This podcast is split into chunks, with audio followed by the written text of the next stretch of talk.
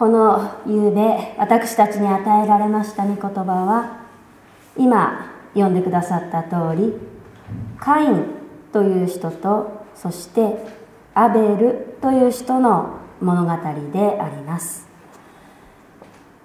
私がこの4月に越谷教会に着任をしまして幽霊杯を担当する時は新約聖書と旧約聖書という2つの書物で聖書がなっていますけれどもそのうちの初めの方旧約聖書を語っていくということをしております、えー、今日はその中でも創世記一番初めの書物の第4章に出てくるお話。いわば聖書の最も初めの方に位置しているお話を共に読んでまいりたいと思います。初めてこのカインとアベルのお話を読まれたら驚いたかもしれません。私たちがよく知っているアダムとエヴァ最初の人間です。そのアダムとエヴァの息子たちそれがこのカインとアベルなわけですけれどもカインとアベルがなんと兄弟間で憎しみ合ってそしてカインが弟アベルを殺してしまった。そのような話が今日のこの箇所には語られています。初めて読む方には大変ショッキングな内容かもしれません。けれどもこの御言葉から私たちはこの夕べ聞いてまいりたいと思います。アダムとエヴァの話から少し振り返りつつこのお話を読んでまいりたいと思います。アダムとエヴァ最初の人間でありますが最初の人間でありながら罪へ堕落をしてしまった。エデンの園に住んでいてそこから追放をされた。失楽園の話。それがこの4章の一節。そこの直前の箇所でありました。アダムとエバは神様が作られたエデンの園。楽園パラダイスですね。そこに住んでいてそして何不自由のない生活を送っていながら満ち足りた生活を送っていながらもある時園の中央に生えている善悪の知識の木からは食べてはいけないその約束を破ってしまいます。結果アダムとエバはエデンの園を追放されてそして罪人としてこの世界でこの世であれので歩んでいくこととなりました。罪人としての人間の歴史がここから始まっていったわけです。第3章に記されているこのアダムとエヴァの失楽園堕落の話と今日の4章のカインとアベルの話はとてもよく似た話です。人間の罪とは一体どんなものなのか。それが一貫したテーマになっています。聖書は私たちはみんな罪人だというふうに語っています。え罪を犯したことない盗んだこともないしましてや殺人今日の話みたいに人を殺したこともないのになんで罪人なんだろう。そのように思われるかもしれません。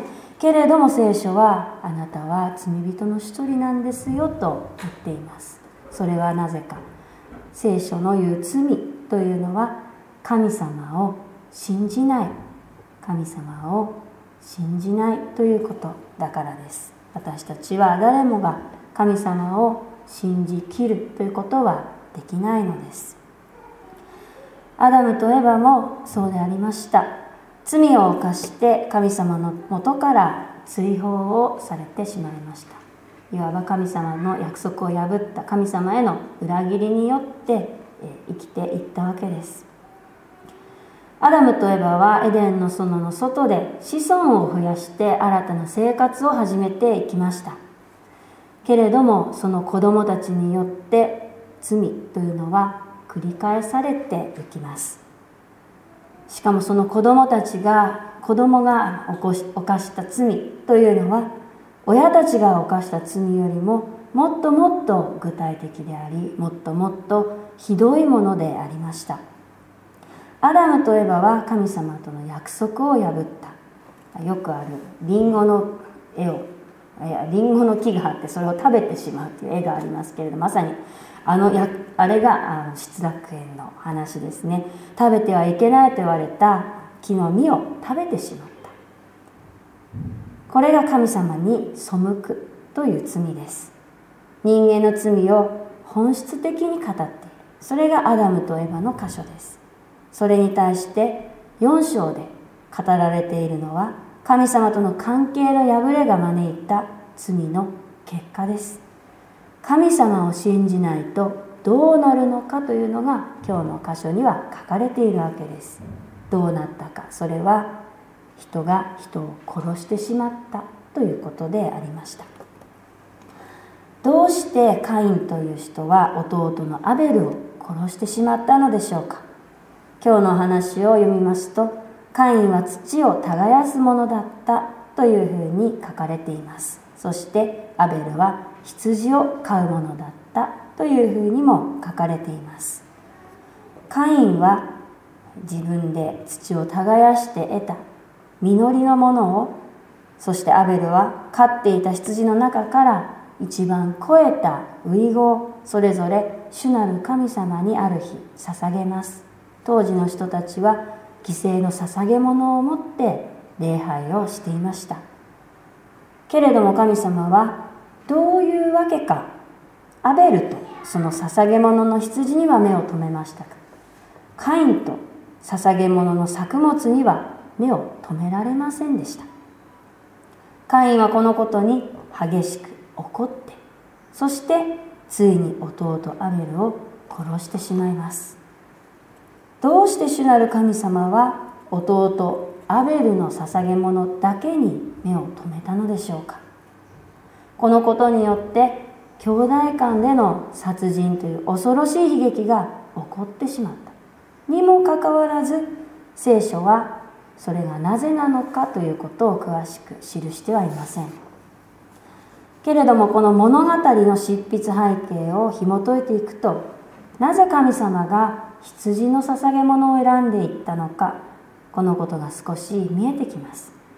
ここから少し専門的な話になっていきますけれどもカインのしていた農耕そしてアベルのしていた牧畜この2つの職業の背景には古代のイスラエルにおける2つの生活の姿がありました。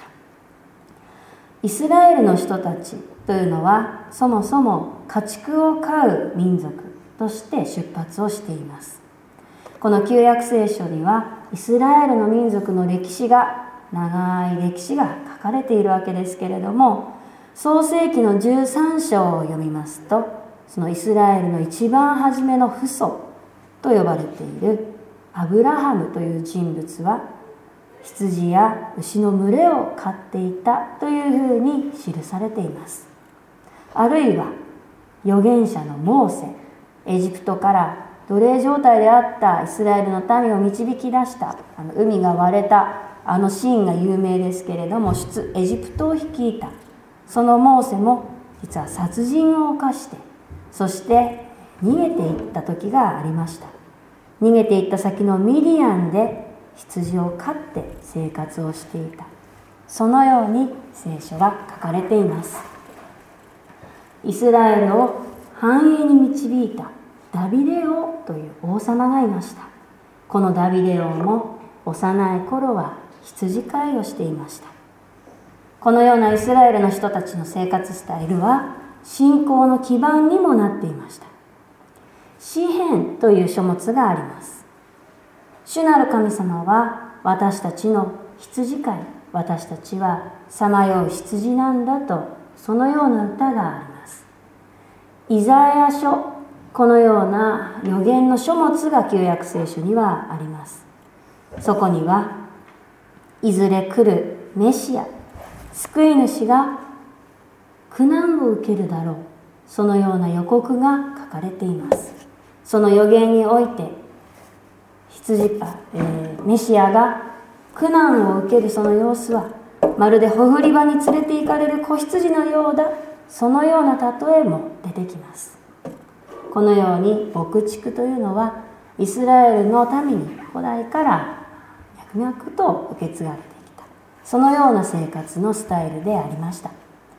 けれどもイスラエルの民というのはエジプトを脱出をしてそして今イスラエル王国があるイスラエルの国があるカナンの地というところに定着をしていきます。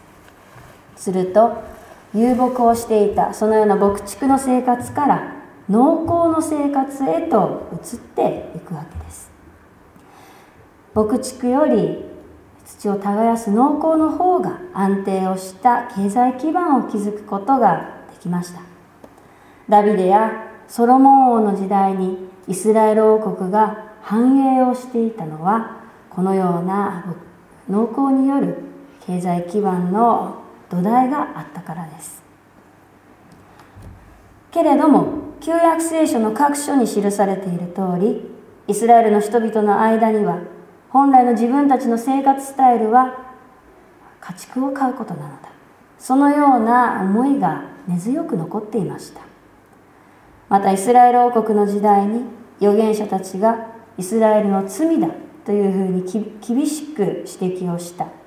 バールという異教の神々が登場します。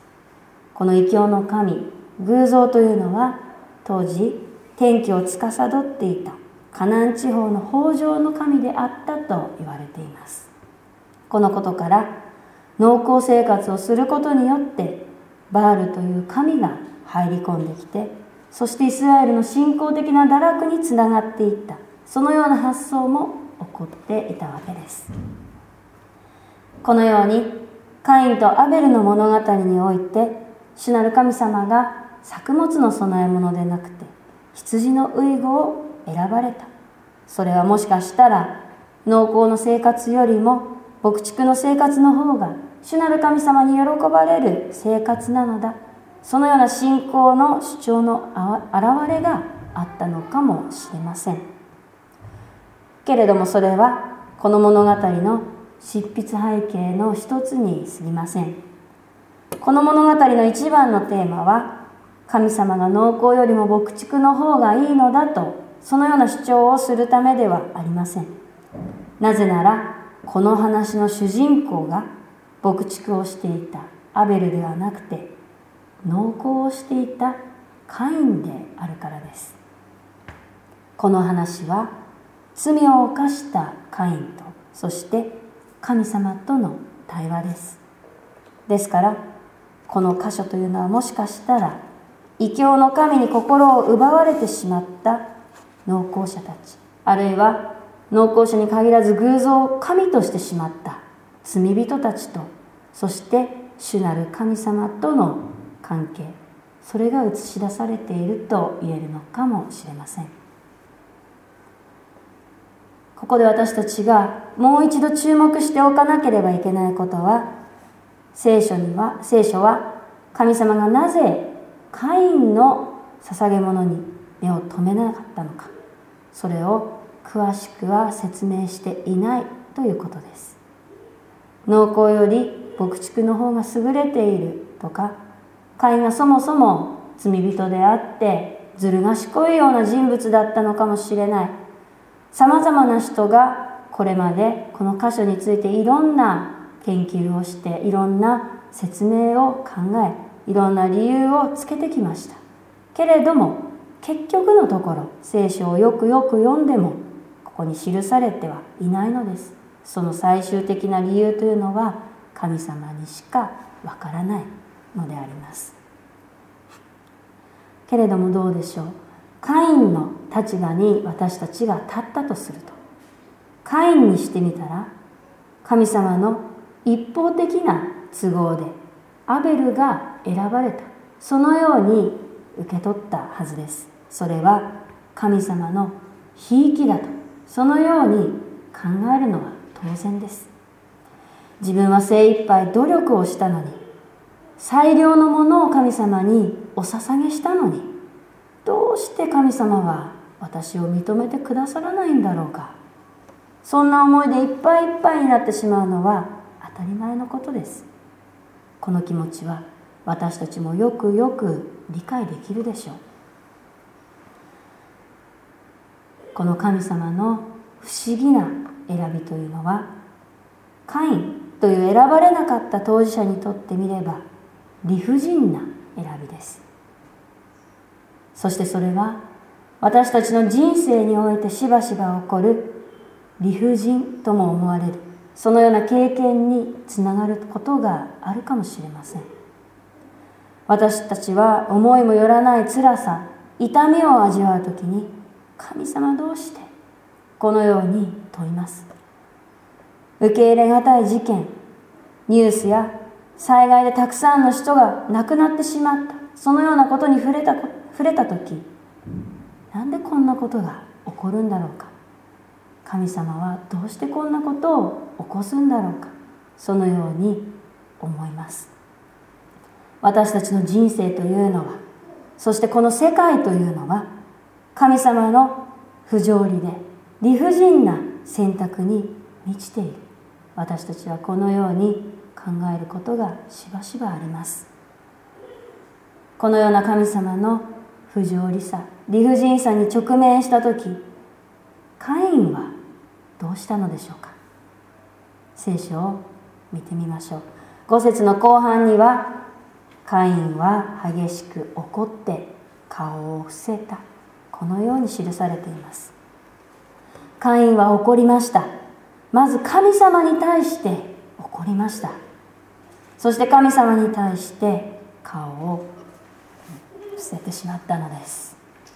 この顔を伏せるという行為はカインと神様との関係が途切れてしまったということを意味しています。アダムとエバも罪を犯した時神様との約束を破ってしまった時に木の陰に身を隠しました。これと同じです。神様との関係が途切れた。その時人に次に起こってくるのはどんなことでしょうか？それは隣人との関係の破れです。カインは神様との関係が壊れてしまったことによって弟アベルとの関係も壊れてしまいました。カインは弟を憎むように妬むようになりました。神様との関係が壊れて人との関係も壊れていく。この順番というのは非常に大切です。重要です。逆を言うならば私たちは神様との正しい関係に生きてこそ隣人とも正しい関係を築いていけるのだということだからです。顔を伏せている会員に対して神様が語りかけます。これは神様が会員に与えたチャンスでした。神様との関係を自ら遮断してしまった。そのような会員に対して神様はなおも語りかけ語りかけてくださいます。6節から7節。このようにあります。主は会員に言われた。どうして怒るのか。どうして顔を伏せるのか。もしお前が正しいのなら顔を上げられるはずではないか。正しくないなら罪は戸口で待ち伏せておりお前を求める。お前はそれを支配せねばならない。神様は会員に対して悪意があったわけではありません。意地悪で捧げ物を選ばなかったわけではありません。確かに会員が捧げたその作物は選ばれませんでした。会員の努力は顧みられることはありませんでした。それは会員にとっては人生の努力が実らなかった。そういう結果かもしれません。そのように受け止めたかもしれません。そのようなことは私たちにもたくさんあります。頑張っても頑張っても報われない。結果が出ない。しかしそうであっても神様は私たちを見捨てたわけではないのです。理不尽な結果痛み苦しみに直面した時私たちは神様に対して顔を伏せてしまってはいないでしょうか。もう祈る言葉が出てこない。そのように思うほど辛くなってしまうこともあるかもしれません。けれども神様はそれでもなお私たちに語りかけます。どうして顔を伏せているのか。あなたが正しいことをしているなら顔を上げなさい。たとえ自分の思い通りにならなかったとしても努力を重ねる。ここに罪はありません。会員も精一杯捧げ物を捧げた。そのことにおいては何ら罪を犯してはいませんでした。神様が会員に求めておられたことは選ばれなかったとしてもそれでもなお神様を見上げ続けることだったのです。カインは神様にそのつらい選ばれなかった心の内を打ち明けてよかったのです。神様どうしてこんな惨めな思いを私にさせるのですか？私は悲しいんです。辛いんです。もちろん私たちもそのように言っても良いのです。カインは神様に対して顔を伏せてしまいました。そこから罪が始まっていきます。私たちが弱い時にこそ罪は私たちを誘惑します。神様が7節で言われている通り罪は戸口で待ち伏せておりお前を求める。この通りなのです。私たちは弱い時にこそ罪の誘惑ではなく神様を思い起こさなければいけません。辛い時にこそますます主により頼んでいくべきなのです。カインとアベルの箇所は私たちに人生の不条理理由のわからない説明のできない苦しみの問題を教えてくれています。エデンの園を追われたカインが生きていくのは荒れ野です。カインの罪を受け継ぐ私たちが生きているこの世界も同じ荒れ野です。荒れ野には罪が満ちています。不条理な現実がたくさんあります。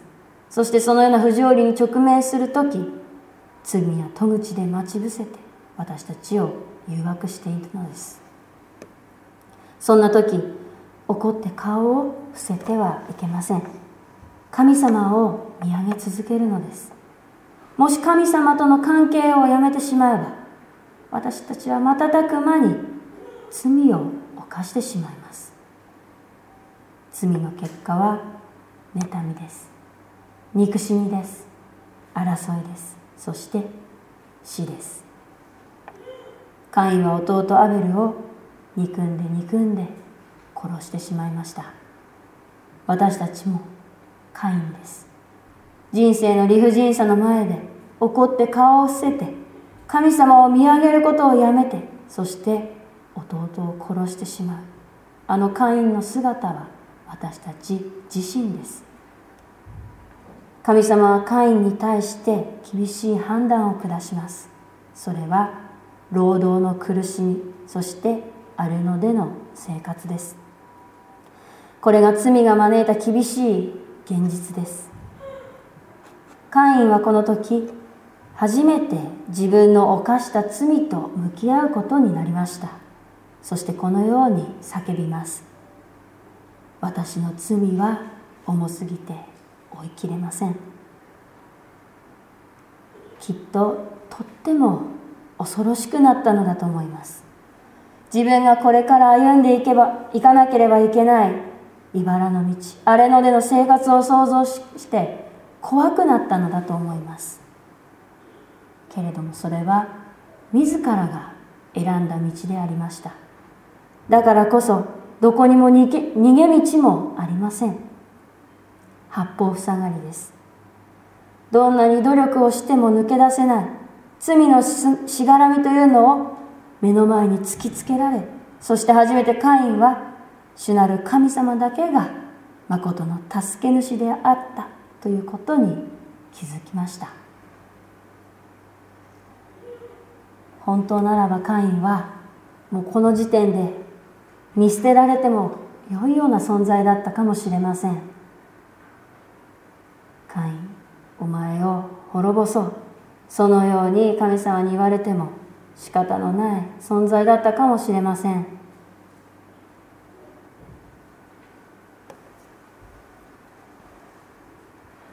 けれども神様はカインを見捨てることはありませんでした。私の罪は重すぎて追いきれません。このようなカインの悲痛な叫びを神様は聞き入れてくださったのです。神様は追いきれないほどの罪を担って荒れ野で生きていかなければいけないカインに一つの印をつけた。そのように聖書は書いています。それは彼を守るための印でした。カインは荒れ野で自分が誰かに殺されてしまうのではないか。このような心配をしていました。自分が犯した罪が自分に返ってくることを恐れていたのです。けれども神様はそれゆえカインを殺す者は誰であれ7倍の復讐を受けるであろう。このように言ってカインが最も恐れていたその死から守るための印をくださいました。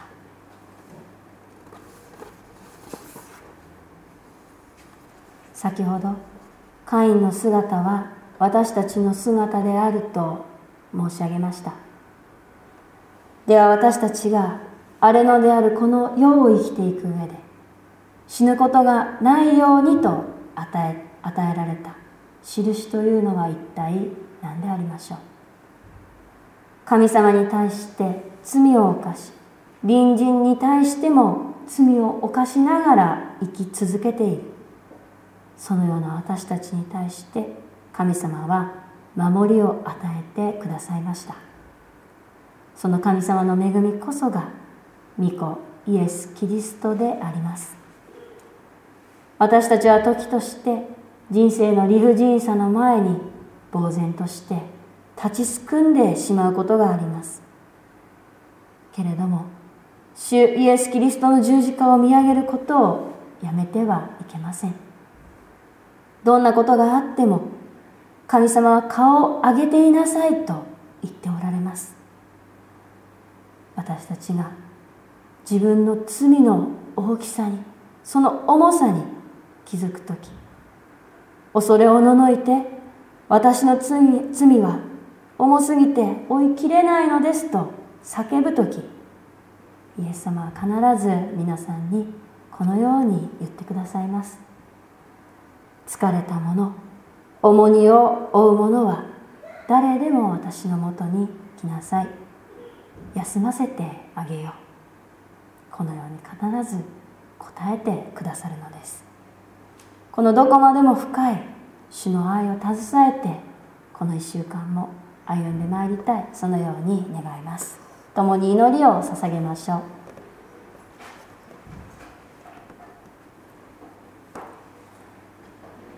主イエス・キリストの父なる神様あなたの皆を褒めたたえます。あなたの皆を褒めたたえます。このように口にしながらも私たちはともすれば同じ口であなたを呪ってしまいます。隣人を裁いてしまいます。